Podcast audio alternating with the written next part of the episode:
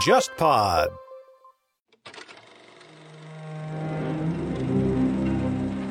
忽左忽右的谍海译文系列已经上线了三年。这个系列最开始基于我的个人趣味，找到沙青青老师，从情报视角回看并梳理美苏冷战的时代。这次我和沙青青算是第一次以国别情报史作为主题，推出付费系列节目《苏联情报史话》。我们在节目里面探讨苏联的情报机构如何在战争和革命中浴血成长，在波谲云诡的斗争当中，随着政治演变而不断的变形。以及这个庞然大物给今天的俄罗斯注入了哪些历史惯性？我们现在也在公众号“忽左忽右 （Left Right）” 开通了购买收听渠道，你可以直接在公众号菜单栏中点击付费专辑购买收听。当然，你也可以在喜马拉雅、小宇宙、网易云音乐、蜻蜓 FM 这些音频平台购买收听。也欢迎大家把我们的节目分享给更多的朋友，你的分享是激励我们持续生产好内容的最佳动力。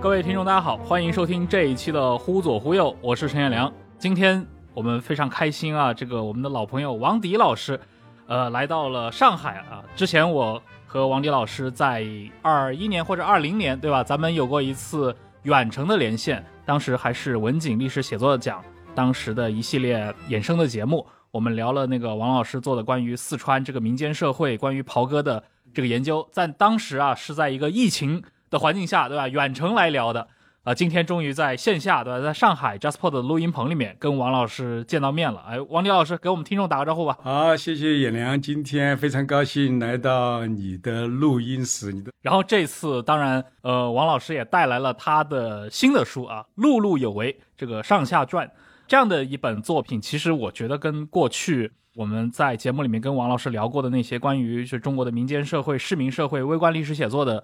主题其实脉络是一致的，而且好像这本书的出版跟咱们这个做播客、做音频啊，好像是有一些直接的关系的。王老师先来讲一讲吧。对这本书之前就有一个长期的过程，其实都是很多年前的一个音频节目。嗯啊，是由那个经济学家陈志武老师他主持的一个通识教育。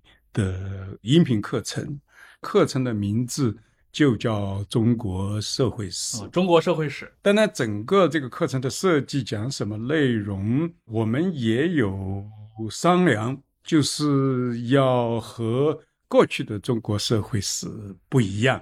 那么后来我的这个切入点啊，就是从一个在成都平原，呃，有个叫石羊场的。这样一个中年妇女，她的家庭来涉及到整个中国社会。这个音频课程大概我整个写作录制有两年左右吧。当时是一百五十六讲，每讲大概就是四五分钟这样一个过程。后来这这个课程完成以后，出版社觉得，哎，这个讲稿。有出书的潜力，嗯，所以和这个课程的出品方贝湾联系，然后我又花了好几个月的时间，嗯。啊，从头到尾梳理了一遍，就是把一百五十六讲把它重新整理，在结构上进行组织，还有表达方式上更像一本书，而不是讲稿，嗯，那么就形成了后来上下两卷，一共十四章的碌碌有为，就是我们现在看到的。这两本，哎，你刚提到啊，就是整个这本书，包括当时陈志武老师邀请你来做这个课，你们设计他这个课程的一个讲述方式，是先从一个非常微观的故事开始的，就是你刚提到的这个成都郊区一个叫石羊场的地方，一个农户应该是杜二嫂啊，这个家庭的故事来讲起。你要不这故事再给我们听众讲讲这个故事？对，其实我关注到这个杜二嫂的故事，其实是在。若干年前，大概二零一四年、一五年，我在写袍哥那本书的时候，啊，如果读过袍哥那本书，就知道我使用的基本资料就是燕京大学的一个本科生，叫沈宝元。对，他在一九四五年到了成都郊区的望镇，作为燕京大学社会学系的一个学生，在那里调查。其实，在沈宝元去到望镇的前两年，一九四三年，也是一个女学生，叫杨素英，她到了成都郊区的石羊场去做田野调查，也是燕大的，也是燕京大学社会学系的。你看他们的传统，我觉得都是蛮好的，就是要深入社区。当然，因为其实我在刨哥那本书中间也花了很大的功夫去，为什么这些学生要去做这次调社会调查？他的思想渊源、研究方法是来自于哪里？我想他们都受到他们老师辈的，像林耀华、费孝通啊，嗯的影响啊，一定要深入到地方社区，深入到农村去了解农民。沈宝元和杨树英都是把一个家庭作为他们的调查的焦点，而不是考察。整个望镇或者考察整个石羊场，嗯，那么这种资料对我来说吸引力，不说它不重要，但对我来说吸引力就要差一些，因为一个调查报告就是两三万字，对，如果你覆盖的东西太多，好多都是深入不下去。但是，一旦你虽然只有两三万字，你集中在一个非常小的一个焦点的话，就能发掘到非常珍贵的东西。那么，这个杨淑英就来的这个杜二嫂一个纺织。家庭就写了他的调查报告，所以我在袍哥那本书中间也引用了，因为毕竟那个沈宝元的那个报告只写了一个袍哥家庭，但是他们地域都很接近的，都在成都平原上。那么我需要完成一本专著，我需要一些补充资料。那么杨树英的这个调查报告是作为补充资料。后来我和陈志武老师商量怎么切入的时候，我就提出这个建议，我想。干脆我现在手里边有这样一个燕京大学的这个调查报告啊，一九四三年做的，一九四四年完成的。那么我想通过这个手工业家庭作为一个切入点，因为从这个家庭中间啊，你表面上看来只是一个农村家庭，但中间涉及的所有的中国社会史的问题，都可以从这个家庭看得到。比如说人口、家庭的组成，还有实验场的人口的问题；比如说衣食住行，他们吃什么，他们的房子怎么建筑的，他们的摆设，他们的交通，穿什么衣服，怎么来的，还有他们的宗教信仰啊，他们的婚丧嫁娶，他们的社会交往。你看，实际上涉及到中国社会史的所有的内容，都可以从这个石羊场的杜氏家庭作为起点。这个切入点就非常明确，而且非常具体，然后从个人、从家庭来扩展到整个中国社会。也就是说，其实各个章节都会有一些信息涉及到杜尔早，通过杜二嫂这个作为一个条主线，然后再分开成各个分支。所以，我觉得。这样一部社会史，就是说我一直在历史写作中间要提倡，我们要讲具体的人，嗯啊，比如说我们过去一说到这个，就只是说农民，其实农民是多么复杂，代表中国几亿人，但是你不能用一个农民就把它取代了，对每个地区，而且一个地区是实验场的农民也是千差万别，我总觉得我们写历史要有具体的个体的故事。啊，哪怕个体的故事只代表了个人或者这个家庭，但实际上我们可以想象，其实后面千千万万类似的经历。那么作为这个切入切入点的话，其实可以把我们带入到一个波澜壮阔的，甚至整个一个国家、整个一个这个社会的演变。最后，你看我的结论部分，实际上虽然说是具体，从很小，但是结尾其实变得很大。整个中华文明的演变。中国社会的结构到底怎么回事儿？所以说，这个就是我一直在追求的。我们研究小问题，并不仅仅是小问题，嗯，实际上我们头脑中间也要回答一些的共同关心的大问题。对，哎，你提到这个话题，我就想起来啊，就是咱们这个节目今年年初的时候在北京，对吧？和人大呃研究清史的杨念群老师有过一次对谈，呃，是他去年当时出版了那本《天命如何转移》。这个当然，杨老师他的家学传承啊，作为杨度的后代，对他自己对这些呃帝王经学的研究，我知道好像您和他之前在过去一些公开场合，其实也谈到过这个问题。对对。当然那次更让我吃惊的是，杨老师跟我说王迪是他的好哥们儿啊。我觉得你们的两位的研究方向其实非常不一样。您是关注从平民视角的一个微观史。对对对，那像杨老师，他其实关注的是这个帝王对于嗯中国社会、中国历史的一个决定性的影响。我不知道，就是您会怎么去看待？比如说，外面好像经常会把你们两种研究方向，似乎是要把它对立起来。其实我们是好朋友，我们是多年的好朋友，我们有很多私下的或者公开的交流。如果我们有不同的意见，我们也是坦诚相待哈，嗯不会说哦，你是朋友，我们就我们的这个观点就不能表达。其实我们也一，甚至在做公开活动的时候，我们也发生争论。但是就说一定不要有误解。其实我提倡微观史学，我提倡研究普通人日常生活。其实同时，我觉得研究帝王、研究大问题，这个也是非常重要的。我一直说，我们要一个全面的历史，只注重某一个方面是不够的。就是我们要研究普通人，同时也需要研究帝王，因为帝王毕竟决定了一个国家的这个兴衰。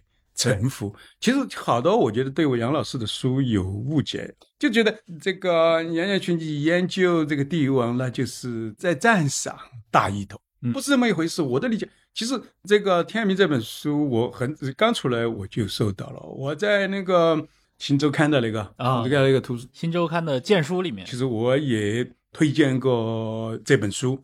我认为实际上它是要告诉这个大一统的思想来自于哪里，怎么形成的。我们必须要了解它的形成的过程，嗯并不是说我研究这个我就是要主张这个 啊对，就是必须走这条路。所以说，我对其实杨元群老师的这些研究，可能比外边的人有更多的理解嗯啊。所以我们在其实好的史学观方面，其实我们没有什么大的冲突的。历史的奥妙就在于我们在面对同样的史料，面对同样的研究对象，甚至用同样的方法，可能我们得出不同的结论。因为历史是复杂的，是多层次的，而且历史是主观的。所以说，我觉得历史研究者之间的这种不同的看法、不同的观点是完全正常的。嗯但是呢，我觉得有效的是我们要经常交流。嗯啊，就所以说我和杨嗯这个杨老师之间呢，我们的交流啊，我们有不同的意见，我们可以放开聊，放开谈。我觉得他当时也跟我做过一番解释，我觉得就是说的其实也也挺直接的啊，嗯就是中国的历史毕竟它非常独特，帝王的一个决定，对吧？可能就会给老百姓造造成一些灾难性的后果。所以你如果从把握一个历史主线，或者说从国家角度来讨论它的走向的话，这种层面可能是绕不开。对一个帝王他起的作用，对一个国家的影响，对人的命运的影响，肯定远远超过普通人。嗯但是我只是说另外一个角度，因为我讲的普通是千千万万个、亿万个普通人，但他们的经历、他们的诉求、他们的故事，那么从千千万万个个体的故事来讲，它的重要性远远有超过了这个帝王。嗯，对不对？其实我这里顺便提一句，我最近不是编了一本新史学的第十六卷，啊，就是微观史的专辑。这个就是杨元群支持下编的，嗯 他他邀请我来编一集，我说我编微观史，这个 他支持的，所以说我们一点都不矛盾。嗯这个历史研究就是需要从各个方面、各个角度、各个不同的层次来研究、来入手。嗯，是。哎，刚提到整个这个《碌碌有为》这本书，它其实关注的是一个全中国的一个社会史的一个变迁啊。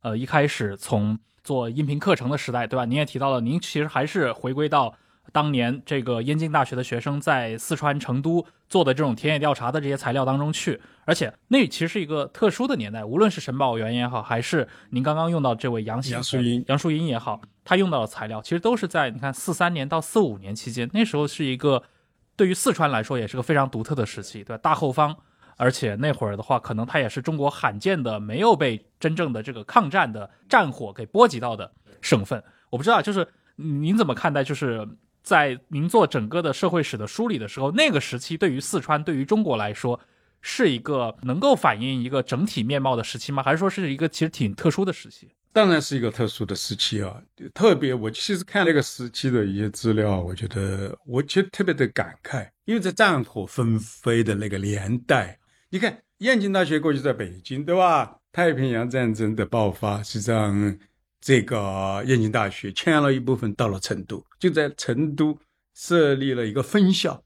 其实这些学生，包括沈宝元、杨树英，还有他们的老师林耀华，来到成都，但是在那种国家的前途未定的情况下，啊，前方还在浴血奋战的情况下，有这样一些老师，有这样一些学生，还在孜孜不倦的去追求学术的追求，对吧？去了解中国的农村，了解中国的农民。像林耀华在燕京大学在成都办学的时候，他每年的夏天还要到凉山，嗯，那个是山高水远啊，交通非常不便啊，去做，而且有的时候还有生命的危险。是啊，所以说这个《碌碌有为》里面也引用了炮哥的好多的资料。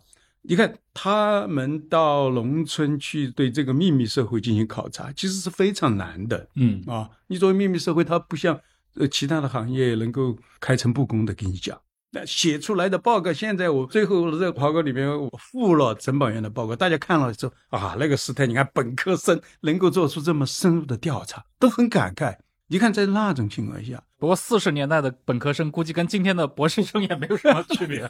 我不敢这么说吧，但是至少说明燕京大学的一个学生的质量之高，大家追求学术、追求知识的那种动力，我特别感触。这个提了一个题外话，多年前我读过那个就是陈这个齐方远的《巨流河》，对吧？他中间写到一个场景，我印象特别深刻。当时这个武汉大学是撤到乐山，嗯，乐山乐山，一次钱穆来做讲座，这些学生由于日寇的轰炸，不敢在白天，因为聚集这么多学生，白天的话，万一敌机来轰炸的话，嗯可以造成重大的伤亡。就在半夜清晨，这学生三四点钟打着火把到达演讲的场合，已经挤得水泄不通。哎呀，我一看那个场景，我说，你看，在战争年代，啊，这些大学生的这种追求，我们现在条件都好了。不用打着火把。对呀，而且这个晚上就是白天很舒服的，开着冷气都不一定有这么热情。对，我们经常说历史，历史啊，我们和比较一下过去在战争年代的那些学生的追求，其实我们今天难道不应该做的更多吗？更爱读书吗？对不对？现在我们有多各种选择了，对吧？但这个是个题外话，但是我想到那个时代那一批人，你看杨逍的那个，对吧？嗯，重走大半对啊，大从走联大的这种漫长的道路啊，嗯我们今天应该怎么做？可以从历史中间其实得到很多启发。嗯，而且去年应该还有一部书是那个杨乙先生他的那个百岁回忆。对呀，对呀，多少人多少事，是叫什么？对对对对，就是因为那第一部的话，其实就只写到他的大学时代生涯结束嘛。其实他应该跟齐邦媛算是同一代人，而且也都是经历了联大，好像他们的老师我感觉都有重合的一批人。还有那个上班季、上学季，啊，何兆武、何兆武的，对吧？何先生现在应该一百多岁有了，霍先生已经去世呃，了，已经去世了已。经去世了，对吧？这那样一代人的，好像何兆武先生也是燕京的吧？我觉得哈，也可能有误。他写的这个上半季，我是前不久才看的。啊、上学季是影响最大的，上半季好像在香港出，没有在国内出。是是，对上学季里面写到他在西南联大躲炸弹的时候，惟妙惟肖。就是写到那个清华的校长的梅先生的气定神闲，拿着个拐杖。对呀、就是他们那一代人在那种艰苦的环境下，所以我们今天应该怎么做？其实得到很多鼓励，对你说是不是啊？而且微观史，我不知道是不是因为您的原因啊，因为您写这些过去的这些作品啊、素材啊，呃，其实用到的就是大量的关于成都啊和四川，导致我的感觉里面，我总觉得四川似乎对于这套它的二十世纪的历史相对来说没有那么的割裂，很多的文化是保留下来。呃，因为我过去一两年其实去过很多次成都，我每次去成都，当地的朋友都要把我拉到什么那个喝茗茶社呀，喝喝茶，而且有的时候在一些无名的茶馆里面，我就会确实也会发现，就感觉成都的那种地域性的文化纽带，在其他的中国省份里面其实不太常见。比如说最直接的，我去到什么人民公园这种地方，我看到那巨大的辛亥的保路死士纪念碑，还有川军的这样的雕塑，包括地上有一个地方，地上是那个铜制的一个四川省的全图，重庆还放在里面。嗯嗯嗯嗯，因为我自己是安徽人嘛，我很难想象安徽会有一个对吧？省会中心有这样的一些提醒你凝聚力或者提醒你这种地缘属性的这样的一些元素。呃，您是怎么看？其实我写过一本书叫《跨出封闭的世界》，嗯就是把长江上游看着一个大的区域，嗯其实你的感受是对的，四川的地域文化绝对要比沿海保留的多得多。嗯首先，它在十九世纪鸦片战争以后，它的受的冲击相对要小，就是对沿海的冲击很大。一直到了十九世纪末啊，这些外国人来到成都，就说几乎看不到外国的影响。当然，其实不是没有，但是就是他们从上海、从广州这些过来以后，再看到成都，哇，这种传统的文化保留的相对的完整。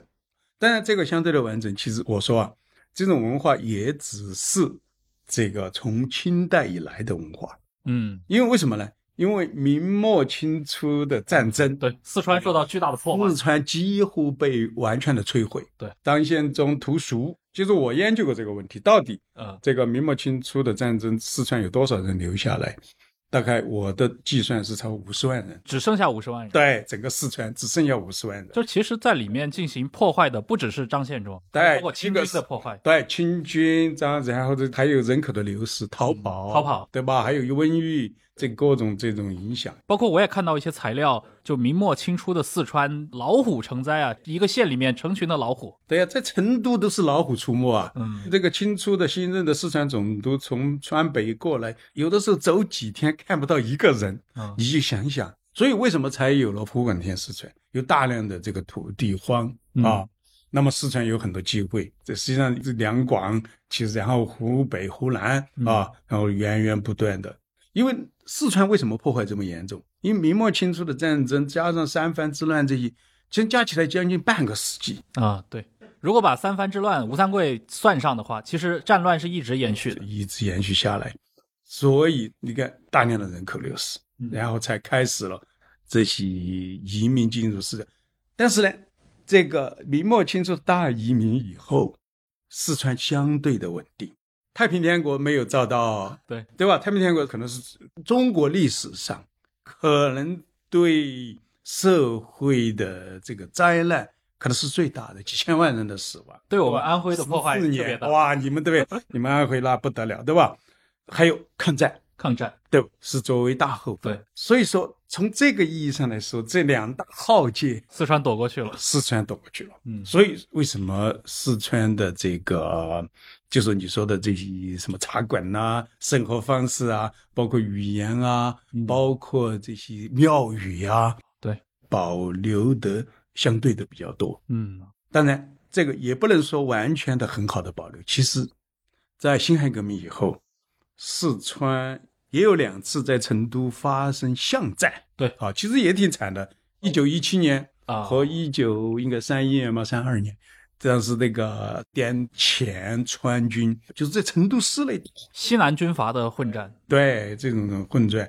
现在我们研究清末的资料特别少，你知不知道？因为我在写街头文化，我在写茶馆的时候要收集，到了就说三十年代以后的资料突然非常多，但三十年代以前的资料很少，为什么呢？嗯就战争，你在城市里面打，被烧毁的、流失的这些，所以说也不是说完完全全没有动乱，但是呢，相对于太平天国，相对于这个抗战啊，被日军占领的这种啊，中国东南沿海啊，东南地区还是要好一些。嗯。啊，所以这种文化呢，相对的完整的保留下来，一直到今天，对吧？我们的四川话，我们的茶馆，对。啊，这边我写茶馆的时候，四川人说他们是下江人，四川嘛在长江上游，上游下江人就是东南沿海的人来四川，哇，不得了！我们这现在这些天下大乱，这个前方将士浴血奋战，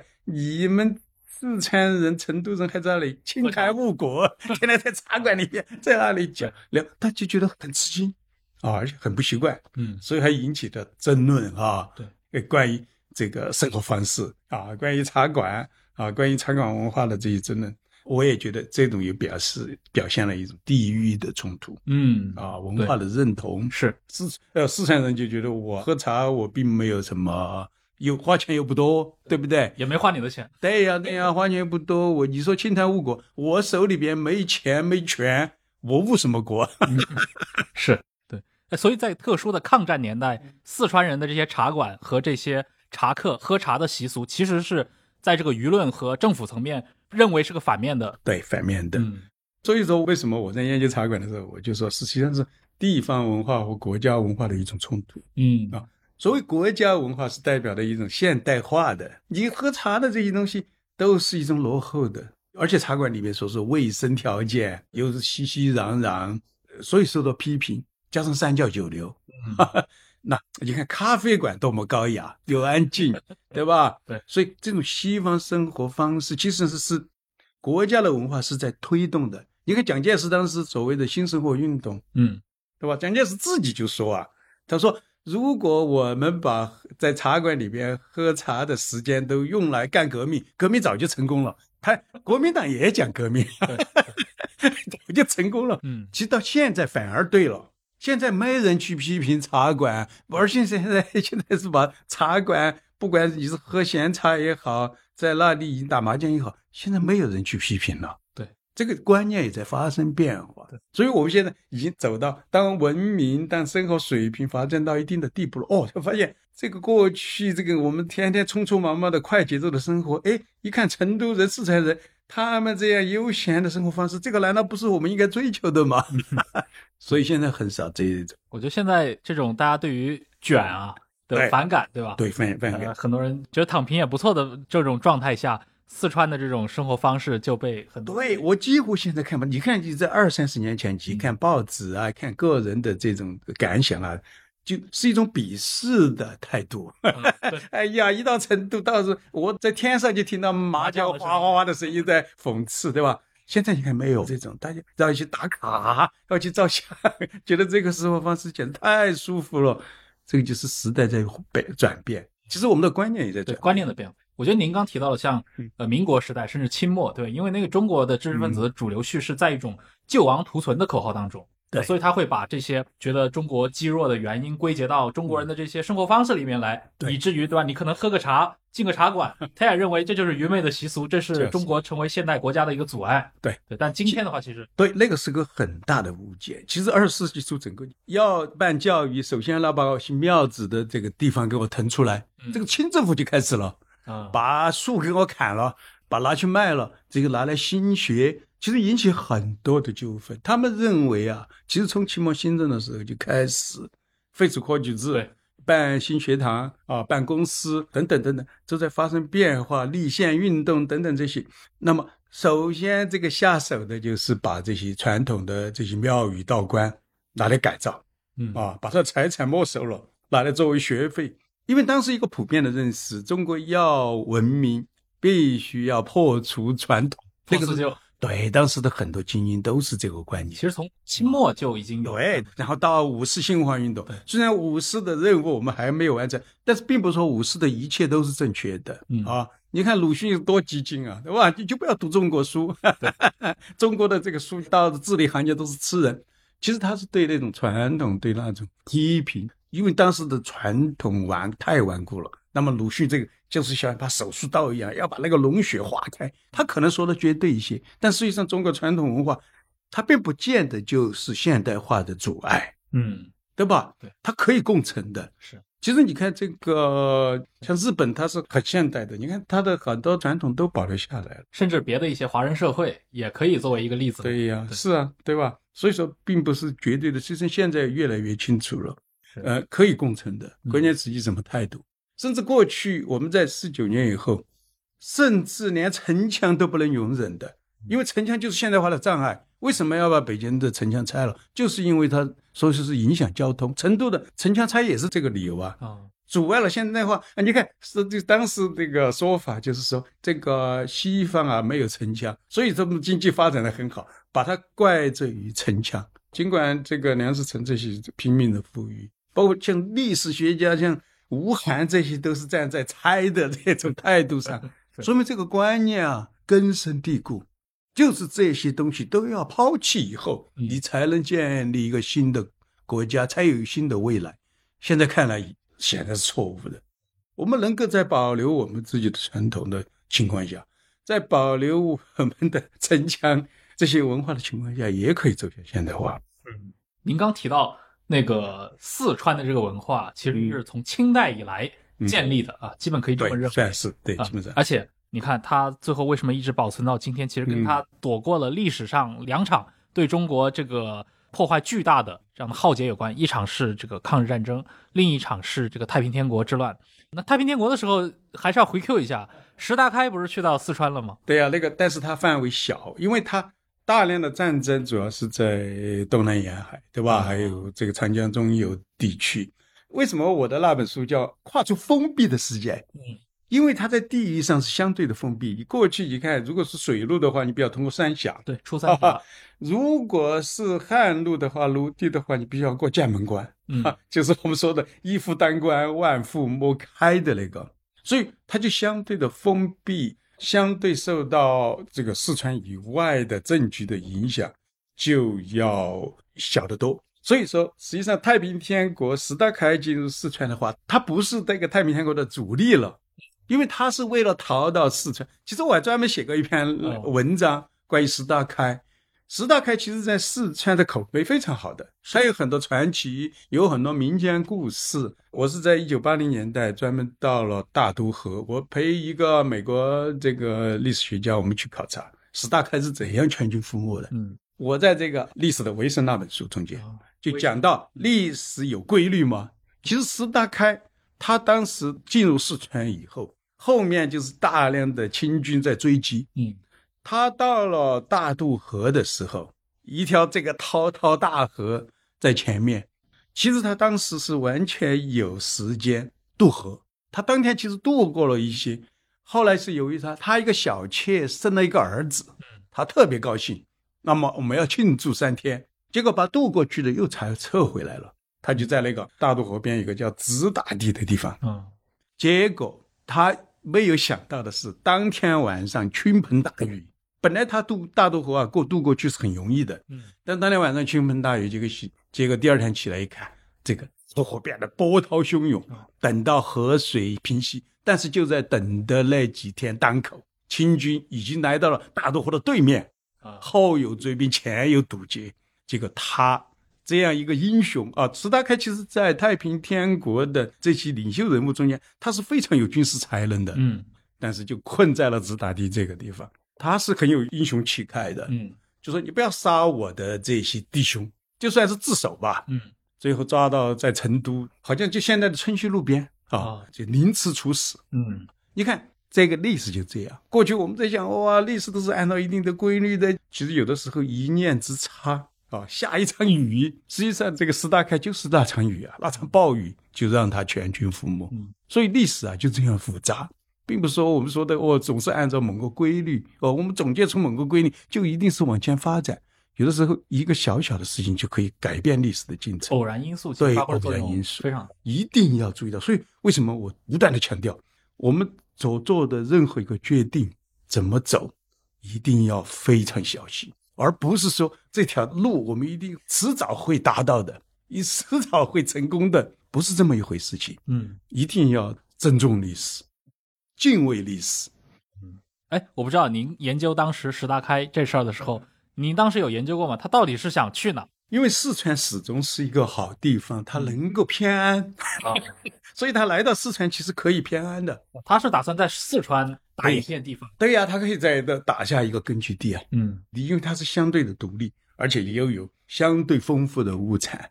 其实，在历史上啊，有这个说法，说是在那个武后祠有个对联啊，就是“天下已治，孰未治？天下未乱，孰已乱？”嗯就说你看，他和中国的那个政治的大局啊，总是有一定的分离的，它能够相对的稳定。所以石大开他本来已经进入四川了，对吧？已经进入大的活了。其实那个时候是有他求生的机会，但是呢，有的时候是一念之差。对，但是我们永远也不知道，因为历史啊，你不可能哦，如果 这没有如果，做出了错误的抉择就是错误的抉择，没有什么如果的。您刚提到，虽然看上去避过了这两场大的浩劫，但其实，在四川、在成都也发生过啊这样的一些破坏性的事件。您刚提到的一一九一七年的，包括三十年代初的这样的一些军阀之间的这样的一些战争。我自己在成都的经验，包括我在人民公园里面，我看那个保路运动的那个纪念馆，我的感觉是，好像辛亥革命今天虽然大家会说那是一场比较和平的亚洲的这种很和平的革命，但好像它实际上在四川是很不和平的，能讲讲吗？其实我觉得啊，相对来说，其实也还是可以的啊。大家为什么觉得不和平呢？就是那个史诗纪念碑，史诗纪念碑可能死了多少？死了死了几十个吧？是什么原因？当时是四川保路运动，对吧？那个在光绪皇帝还在世的时候，允许川汉铁路归商办。嗯，不光是大商人、有钱的人，就是你是乞丐，你是妓女，你都可以入股的。嗯，当时的民族主义的这种思想，铁路不能让外国人来修。如果你让外国人来修的话，我们的路权丧失了，我们主权就丧失了。所以，川汉铁路准归商办，这个对四川人来说是一个很大的事情。但是，这个也是我在碌碌有为的最后结论部分嗯，阐述的。晚清新政就是一个逐步中央集权的过程。嗯我们刚才提到太平天国，对，太平天国时期实际上是清王朝最衰弱的时期。太平天国起来，陆云这个霸旗全部都已经已经不能战了，对吧？所以才有了曾国藩的排列湘军啊这些淮军这些起来。你看，连军权都下移了。晚清的地方督府的权力 对呀大起来，其实中央集权衰弱到了极致。嗯啊但是什么救了清王朝？分权，像曾国藩、李鸿章这些掌握军权，但是最后你看这样一批人救了清王朝，而且还开始了洋务运动，所以才让清王朝真的是回光返照，可以说是。如果是当时，说实话，如果曾国藩、李鸿章他们想取而代之的话，其实现在好多人实际上就是在批评他，虽然有这个机会的，但是他实际上是救了清王朝。是由于分权救了清王朝，但是其实清末新政是清中央从上到下的改革，而且是比洋务运动改革也要彻底，甚至比戊戌变法的改革还要彻底。戊戌变法废除的那些规章，到了清末新政的几乎都实现了，实现了对吧？特别是现在不能想象的，一九零五年的呃这个废除科举制度，对，兴办学堂，哦，准办公司，甚至要立宪。哈 哈，诶那个时候还有了怎么议事会，对吧？省咨议局开始选举，但这样一个改革，同时伴随的是什么呢？实际上是中央又开始集权，所以到了一九一一年，清政府决定把商办的川汉铁路收归国有。实际上大家都很清楚，清王朝是没有钱修铁路的，你如果要修铁路，肯定是借外债的。所以这样一下，四川保路运动开始兴起。这个史诗纪念碑就是当时的成都的民众和平请愿。你看，我端着光绪的牌位，因为光绪准许我们 川海铁路上办，所以说实际上对他一种祭奠，在那个街头上啊修那个大的牌坊。啊，好，那个光绪慈禧刚死不久嘛，对吧嗯？那修的牌坊纪念。但是万万没有想到的是，就是这样和平请愿，就走到现在的四川省政府门口，就是这个独院街，现在还有独院街。走到那个门口，四川总督衙门，这个赵尔丰，赵尔丰当时是副理四川总督，对，下令开枪，开枪就打死几十个。所以那个史诗纪念碑就是纪念这些人其实是一个惨案，而且这个惨案是由国家暴力所引致的。其实这都和平检验，就是说，哎，我们还是回到光绪的这个准归商办。其实这个要求不高啊，是爱国行为啊。你你因为你清政府你没没有钱修铁路，你肯定就是借外债，借外债就被这个西方列强控制。其实这些都是爱国人士啊。结果大家彻底的失望了！你去看那个李杰仁有上中下三卷大波，其实就是讲保路运动。现在李杰仁的著作大家越来越关注了，写的非常真实。成都惨案一爆发，马上成都周围的这个啊民众就起义了。郭老会就是袍哥，这个是我 对我现在正在写的，就是袍哥开始把成都包围起来。但是说实话，后来是和平解决啊，后来达成了协议，就是说当时有立宪派，立宪派就是这个地方精英、地方领导和赵尔丰达成了一个协议，我们叫宣布四川独立，要当时各省都独立啊，对对吧？宣布四川独立，但赵尔丰后来被杀死了，对就是呃呃，有那张著名的照片，就是赵对对对，这个头嘛都被都被杀死了，但是那个是后话，但是没有发生大的这个战争啊。嗯所以说辛亥革命啊，我在那个陆路有为中间写了的，这个改朝换代就是损失最小的一次革命，嗯，算是中国人的运气。对，每一次改朝换代都是血流成河。对，但是这次是几乎，当然还有还是有些局部的战争，嗯对吧？对包括这个黄兴和袁世凯啊，这些他们那个呃还是有一次，但是没有造成大规模的死人、大规模的战争。你想，这个武昌起义爆发到了一九一二年，就基本上就达成了协议了，嗯对吧？对袁世凯就已经逼着这个清清帝退位了。但我们可以看到，像赵尔丰，对吧？这清末的嗯。四川总督，嗯。还有像端方这种啊，满族最后的这样的一些高层权贵，他们端方也被杀了。都都是死在四川，对，所以好像给人的感觉是，嗯。四川好像不是特别的平静。嗯。是的，其实四川，你看，蒋介石在一九二八年基本统一了全国，嗯。但四川都没有的。你看，这个就是应了我们刚才说的话：“天下已知，孰未治？”就这样，这个国民党的势力进入四川，实际上差不多一直到一九三五年。三五年之前，我们叫防区制，四川就是被这些军阀，包括刘湘啊刘文辉啊、杨森啊，说为什么叫防区制？就是我这一个地盘就由我们来主持，所以防区制一直到民族危机啊，嗯其实川军这些也是爱国者啊，所以这样一些机缘巧合，如果没有这个铺垫的话，最后国民政府没办法迁到重庆的，嗯，对吧？就是在三五年以后到三七年之间，这个实际上这个国民党已经基本上控制了四川，，包括办了那个峨眉军官训练团。对呀、所以说这样才真正的统一。所以四川啊，嗯总是相对的，但现在的四川的地位降低了，过去四川地位多高啊？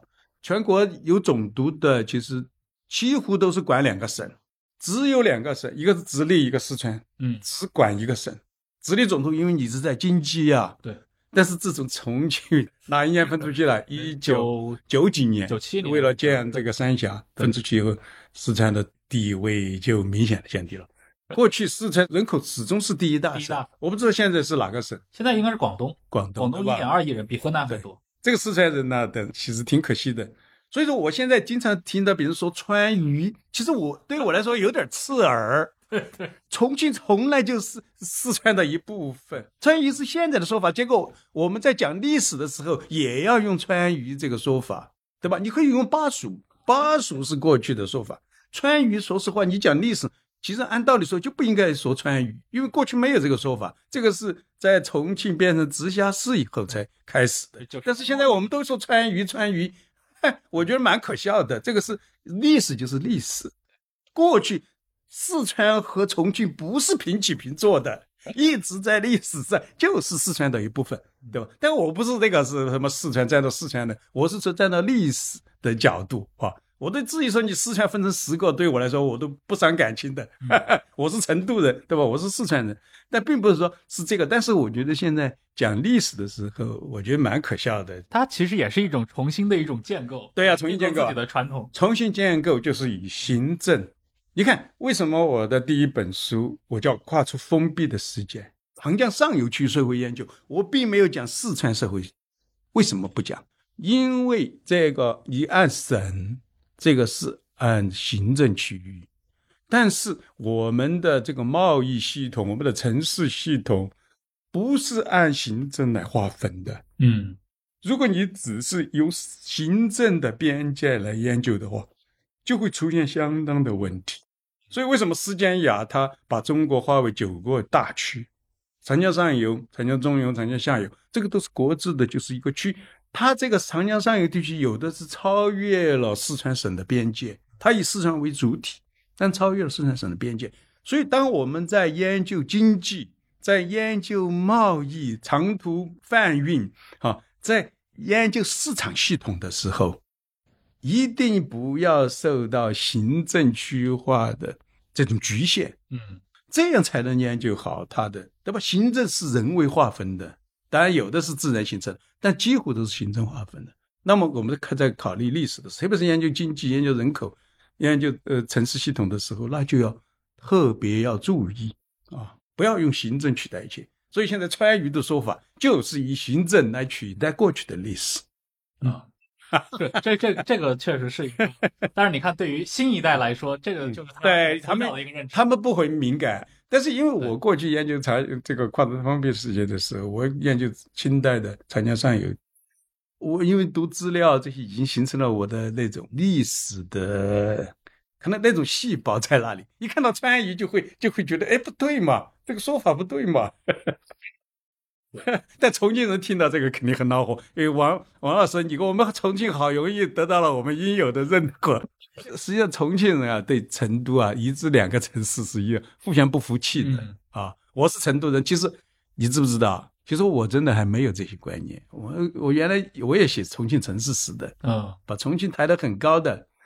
当时这个清代的这个重庆的这个贸易远远影响大于成都，但是历史就是历史。嗯，对吧？不是说从个人感情啊，从乡土啊，对，呃，这样来考虑的。而且前面刚因为您提到那个保路运动，提到赵尔丰，嗯我刚突然想起来，其实我做记者的时候，我还有一年上海书展采访过那个赵恒老先生，哦就是燕山出版社的老社长他是嗯，赵尔丰的哦。曾孙。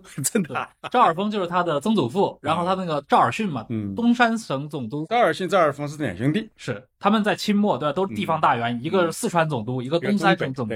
但是他们家啊，嗯。到了民国以后，这是赵恒自己跟我讲的，嗯。他们就不碰政治了，干学术去了。那当然。那我觉得就是因为赵尔丰被其实赵尔丰这个顺便说一句，赵尔丰其实是相当有魄力的。嗯当时你看他为什么署理四川总督，就是由于这个川边发生叛乱，对。然后他带过去平叛，平定哦，还是很有能力的，而且在平定叛乱以后进行改土归流。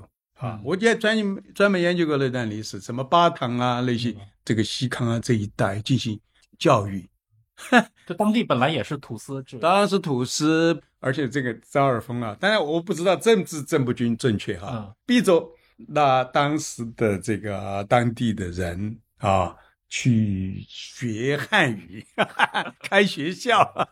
但我曾经写过一篇文章，而且发表在我那个时候在八十年代在西藏研究上发表一篇论文，就是讲这个事情。啊，就有点像义务教育。你如果家长不送你的子女去那个学校，家长要受到惩罚的。那个时候，你看在二十世纪初啊，赵尔丰就实行这些政策。对所以他还是就是说在清王朝的这些地方大员中间，他还是属于有作为的人对啊。但他结局其实蛮惨的。对，这其实肯定就是个教训嘛。对不过赵尔丰自己也杀了很多人，所以说历史就这样轮回，你杀过去，我杀过来，暴力始终不能解决问题。对，现在我们进入了文明社会，那就是要废暴力的，对吧？文明的办法，对？这也是一个，我觉得是一个中国历史上的特色，就是。就是你的这个家族当中，如果有一些嗯。长辈，对吧，是经历过这些事的，一般不希望自己的子孙再来干政治。但是就怕好多我们和平年代太久了，就是已经忘记了这个暴力或者战争带给我们的创痛啊，嗯。甚至现在新一代的没有感觉，他看到的战争都是从电影啊、电视剧啊、游戏里面，对游戏里边，有的时候实际上是这种，我们对战争很少反思的，嗯，痛苦在什么地方，它留给我们的创伤在什么地方，而是把它浪漫化，glorialized，就是那种荣光化。对，就这种你看，指挥千军万马，很少 那种感觉，好像就是雄才大略哈。嗯我们对这些能够在战争中间获胜的领导、领袖人物，这个五体投地。其实，但是我们很少思考，在这些所谓的政治纷争中间引起的战争中间，多少痛苦，多少生命的丧失，这个是一定要思考的。但是我们现在年轻人没有这种感觉，所以我都有时候看到有的渴望战争的那些，我就知道他们没有经历过战争嗯，啊，当然，他们真的是反思的话，经历过战争以后，他们就会想，我们付出这么的代价是不是值得？嗯哎，我看到你包括在书里面也提到过，就是你后来在应该世纪之交，对吧？去开始关注茶馆呀、这些研究话题的时候，你当时去做一些统计，嗯成都到二十世纪末，它的茶馆数量其实比过去民国的时代多了五倍以上，从六百多个茶馆变成三千多个茶馆了。这个中间是经历过，我不知道啊，它这个三千多个茶馆是改革开放以后涨起来的吗？还是在那之前就一直是有？对，这个其实啊，整个民国时期，从清末一直到一九四九年，茶馆的数量其实变化不大，少的时候呢四五百家，多的时候五六百家，嗯。啊，最高的顶点就大七百左右，啊，啊，就到顶点了。但不是说社会没有需求，他当时是有一个成都茶社业工会，所以同业工会不允许的。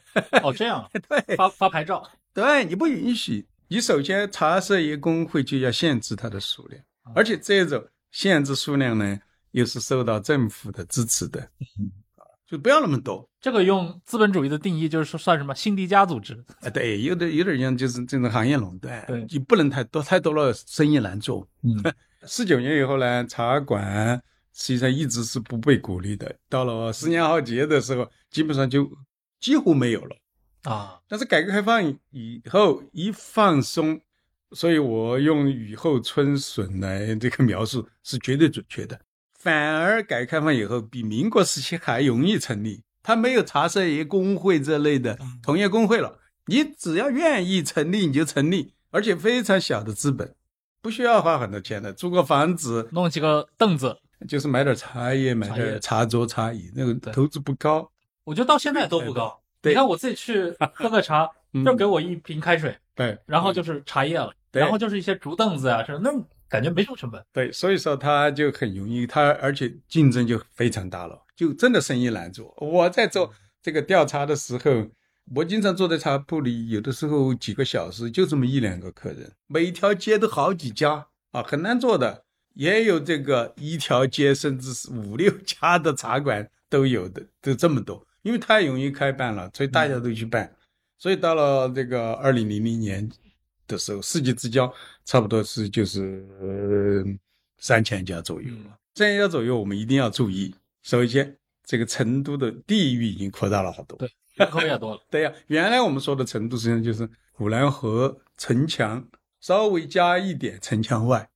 但是你想想，这个到了二零零零年，已经有几环了，对吧？对一环、二环等等，都不要说跟现在的成都了。现在我们成都的概念经是几个城市拼在一起。对，你都包括都江堰市了。对过去我们叫灌县，那个时候都江堰叫灌县，灌县是好远的地方了，对吧？周围的这些县，什么双流啊，什么温江啊、郫县啊、新津啊，这些都是成都之外，但现在都归成都了。嗯，成都的这个人口，过去你看我们说了六百家茶馆的时候，抗战时期人口最多的时候也不过就是七八十万。啊，七八十万平。时抗战之前也就是四五十万，对吧？就这么少。你看成都现在多少？成都现在两千万有吧？对，应该对吧？现在达到更多了。我说的是到疫情之前，二零一九年我在成都开会，这个世界名城会，嗯，成都市政府提供的一个资料，用那个视频的那个给世界各国介绍成都，是九千多家茶馆，哇，成都快一万。九千九百多，真的是接近一万家。嗯对，那个是成都市政府拍的那个宣传片，嗯宣传片讲的这个，因为我当时在现场嘛，我想他肯定是有根据的，有统计的。我每当看到这个数据，我就在想，这个在抗战时期，就是我刚才不是提到这些外省的人来到成都，就嗯批评成都人嘛。当时有一个人在地方报纸上写了一个反驳的文章，他就说啊，我这个茶馆啊，我们现在这些普通人，我们没多少钱，我们又没什么娱乐，嗯，所以我们到茶馆里来是不可厚非的，就是花不了多少钱。好，关键是他而且做了非常好的辩驳，就是茶馆有存在的必要。但他最后那个篇文章中间的结尾，他说：“当然，我也不主张茶馆万岁。当社会发展以后，茶馆自然而然的会被消亡。好 你看，他也是悲观的。对抗战时期是他即使是茶馆的最坚定的支持者，但是他也觉得，哎，这个茶馆迟早作为旧的东西，作为传统东西，随着社会的现代化是迟早会被取代的。我跟每次我就会把它这个两者联系在一起。你看，他可能做梦都想不到，在差不多这个中国已经现代化了，对吧？怎么这这个半个多世纪过去了，不但没有减少，而且达到了登峰造极的这个程度。那么九百家，对呀，这个说明了什么问题？其实。这种传统的文化、传统的生活方式，有着生旺盛的生命力。像那个十年浩劫，差不多五六十年代，茶馆几乎是奄奄一息了。嗯，但是，一旦你给了它土壤，马上就复苏了。这种生活方式，这种追求，它存在四川人的这个骨子里边。你看，其他地方，上海就不可能有这么多茶馆。对，我觉得其他任何城市都很难有那种状况。对，但四川其实不仅是成都啊，重庆多啊，对吧？乐山，你到哪个四川的这个城市里边，商场上你不看见遍地都是茶馆啊？而且我感觉四川，当然四川有自己产的茶，对吧？那种蒙顶啊什么的，嗯，但其实它也不能算是那种很著名的产茶地。你包括我在成都的茶馆喝茶，我看看到最多的品类还是碧螺春、什么龙井这些。其实四川还是产茶的，像那个峨眉山啊这些还是产茶的，青城山这都产茶的。但是呢，就是不但然不像江南的茶这么有名，但是四川的这个峨眉山的茶还是可以的。过去啊，其实四川当然也从其他地区也进武夷山的茶，对吧？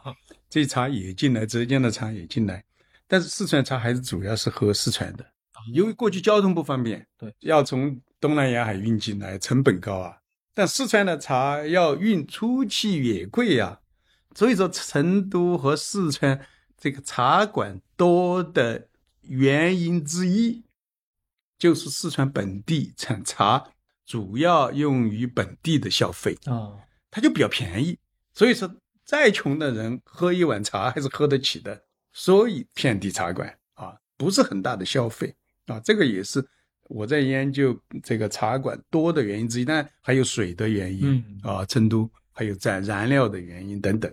但是这个茶叶的提供，茶对茶叶相对的便宜，也是主要原因之一。但好像今天的话，可能物流越来越方便了，对吧？就今天我看到那些茶单上都是到处都是，对对对对，对啊，大红袍那些都是外。而且，其实我们最喜欢喝的这个茉莉花茶啊，就是当地的这些，其实反而少。都是的什么什么其他那地方来的普洱啊，对吧？铁观音啊，其实都来自于外地。哎，我记得咱们上次连线聊天的时候聊到袍哥，其实提到过，对吧？贺龙元帅他跟袍哥的关系渊源非常深，对吧？自己就是大袍哥，袍哥人家出身的。就是过去我们就片面认为他是一个黑社会，黑社会，嗯，其实远它的功能，它的复杂性远远超，像一个社会组织，对。他也有乱七八糟的作奸犯科的那种打家劫舍的也有，所以草袍哥也分为清水袍哥、浑水袍哥。嗯啊，浑水袍哥就是那种乱偏黑社会一点，对，乱来的。但是清水袍哥也是很看重我的这个袍哥身份，有点像社会贤达那种。对，所以说我有什么事情在地方上，他有相当的号召力的。如果是有了什么事情，比如说我发生了纠纷，我们要到茶馆里面吃讲茶。所谓吃讲茶，就是我们来判断是非，一般都请一个袍哥的首领，你来做决断。你想看，其实这个也很有意思了。他宁愿相信一个袍哥首领，也不一定情愿相信一个县太爷。那么，我请一个袍哥的首领来做判决的话，更可靠一些。嗯，哎，刚提到那个袍哥和贺龙的例子，其实我是想问，您刚才也提到了，曾经四川的这个政治地位是非常高的啊。我们知道，咱们这个四九年建国一代啊。朱德、陈毅，对吧？都是四川人。对，这种高层人物是四川人，对四川那几十年有影响吗？那肯定有影响了。大家不是有个说法吗？四川人呢，在四川内做不了大事儿，要出去。你看邓小平，对吧？嗯，邓小平去留学法国，对不对？留海外留学的经历，那刘伯承、陈毅这些。朱德，朱德，对，是吧？朱德还是科举的秀才呢，对，就是受到传统的教育。朱德好像也是留了法的吧？应该是，对吧？对，这些出去以后，见了世面以后，后来包括跟后来的共产党人的吴玉章、啊，吴玉章，吴玉章、刘参加过辛亥革命，，对参加过辛亥革命，然后后来也是中共的元老，当过人大的校长吧。啊，对，这样一批人，四川人，其实在中国近代的历史，其实还是有很重要的影响。那么，我想这种四川多多少少对这些人的文化啊，对这些人的行为方式、思想，我觉得有一定影响的。嗯啊，当然我不写，没写过他们的传记，所以说，但是我都读过，对吧？邓小平的、朱德的啊，斯莫特勒的《伟大的道路》，嗯就是写朱德嘛，应该是川北的一个，好像叫义隆县嘛，这样走出来。哎，最后啊，我们可以来谈谈，就是呃，因为您一直对外的身份，对吧？澳门大学的历史系教授，我不知道，就是在澳门，其实你也生活了很久了。你觉得澳门这个社会跟你所待的，比如说四川成都的社会，当然中间还有很长时间您是在海外，对对吧？您有想过就是把澳门当成一个您的观察对象或者写作对象吗？有这样的一些计划？当然有啊，在澳门大学这么多年，在澳门其实就近观察这个城市，嗯我觉得澳门有很多值得写。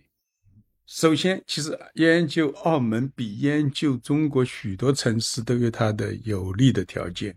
它没经过战争啊，不是大的战争，几乎就没有过战争，没被破坏过，对吧？从它建立开始，从晚明四百年前，对，这么多年过来，它就没有过战争。首先，城市保留的完好，嗯，然后档案、文献资料保留完好。啊，啊，社会保留完好，对，而且它没有经过了大拆大建，嗯这个是特别重要的。你看，中国的几乎每一个城市都经过了大拆大建，它的面貌完全改变了。对，但是澳门没有。澳门虽然你新修了那么多大型的娱乐设施，但它不是把旧的拆了，而是填海，嗯都是原来的荒地这样修建起来的。所以你到澳门，澳门虽然小，但它世界文化那个遗产其实很多啊。你去回顾那些历史，对吧？葡萄牙早期的殖民地，一直到近现代，它的这些都保存下来，那小街小巷啊，非常传统的小巷都保留下来了。所以，我觉得研究城市的话，其实澳门有非常有利的这个条件，加上它又是中国的一个东西方交流一个桥梁。你看这些传教士，包括利玛窦这些，对，进入到内地都是把澳门作为一个这个停留点，再进入到内地，所以留下了很多珍贵的记录啊，甚至他们的一些坟墓，现在都还有保留下来。嗯啊，几百年前的这些遗迹。所以说我其实一直都想研究澳门，所以这么多年其实也在观察，也在收集资料。我现在就有一个课题，就是研究澳门的秘密社会。澳门的秘密社会，对，因为澳门，你想它的赌场，它的那个秘密社会，其实发展，看看过那个电影《澳门风云》没有？就是写那个崩牙驹，哦，是不是任达华演？好像是。嗯，这个我一直在受这方面资料。哦啊，他不是崩牙驹后来被抓进去了吗？就已经放就早就出来了早就出来了他成立那个影视这个家族中青会。啊。我曾经给他们中青会这个联系，我是能不能采访崩牙驹，嗯但是没有，对，没有成功。他们说说尹先生不接受采访，但是我还在通过关系去做一些访谈采访。如果能采访到资料，尹国驹、啊，崩牙驹，您把他请到咱们节目上来聊一聊。所以大家都开玩笑嘛，说王教授哪天你突然消失了，是不是 发现了什么秘密被追杀？但是其实澳门的秘密社会在回归以后基本上没有了。但是我就是在写，差不多写到九九年就算截止了。因为您刚提到的那部电影，我忘了是叫《濠江风云》，开头就是任达华演的那个崩牙驹在那说，一定要打，要打到一九九九 都要打。我那会儿可能中学的时候看这部电影，看到很对。那部电影也可以作为资料的，是它也是因为是崩牙驹他自己投资拍的对。听说哈，听说那个电影也就要作为他的犯罪证据罪证之一啊。所以说，我对澳门社会的这些观察啊，嗯这些资料收集，我还是很感兴趣的。但现在收集资料往往是个长期的过程。我一般我的课题收集资料都要持续几年的时间啊啊。你看我现在袍哥，袍哥的资料收集从什么时候开始的？是从一九八零年代，你想想，我现在才开始动手，就是我一直要收集到这个程度，就是说我在这个世界上，我掌握的这个资料是最丰富的。我敢在这里骄傲的宣布，我敢是这个世界上真的没有人收集关于袍哥的资料有我这么详细。当然，我并不是说一定要全部收集到了，一定要在世界上占有资料第一了你才能写。但这个确实是我关于袍哥的、关于茶馆的，我实践的，我就这样实践的。但是我也不是主张你一定要这样，有可能有的人就是用非常短的时间写出很好的书，但是我是下苦功夫啊，就是一步一个脚印，就有点像。当年曾国藩的湘军叫什么呢？就是这个打呆仗，就是 叫什么？第一句话我忘了。应战。对，就应战打呆仗，就是这个挖那个壕沟，就是一点一点的往前推进。啊，其实我就是在做这个，虽然功夫很笨，所以说有的时候花几十年的时间，对吧？完成。像茶馆，我差不多二十多年了。袍哥从一九八零年代，现在还没有完成。所以澳门这个 也不知道很多年，对对对，也可能我到退休了以后再来去写，因为现在我在澳门收集资料很方便，对吧？而且如果我觉得您想研究的是其中有涉及到九十年代那些历史，你其实是可以找到很多当事人的，这个很珍贵。当然，如果最后访谈做不成，仍然可以通过文献资料来写，也能完成的。对，当然我是做最大的努力。能够去找到当事人啊，或者凤阳区找不到他手下的喽啰也行啊，对吧？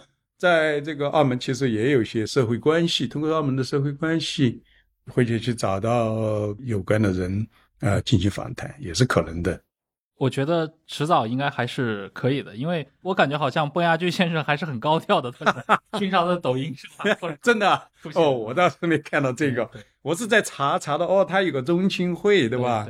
他还搞了一个什么世界红门的一个啊，对对对，世界红门的一个一个组织，对吧？一个新组织，因为是红门是我们承认的嘛，政府承认的嘛。对，好呀，那今天非常开心，聊了很多的话题，但大体上其实我觉得跟您这本书的话题，对吧？碌碌有为，对对对，还是非常。因为不管我们是我们其实涉及到，好像不是直接谈这本书，就是好多内容就是在这个书里边都有。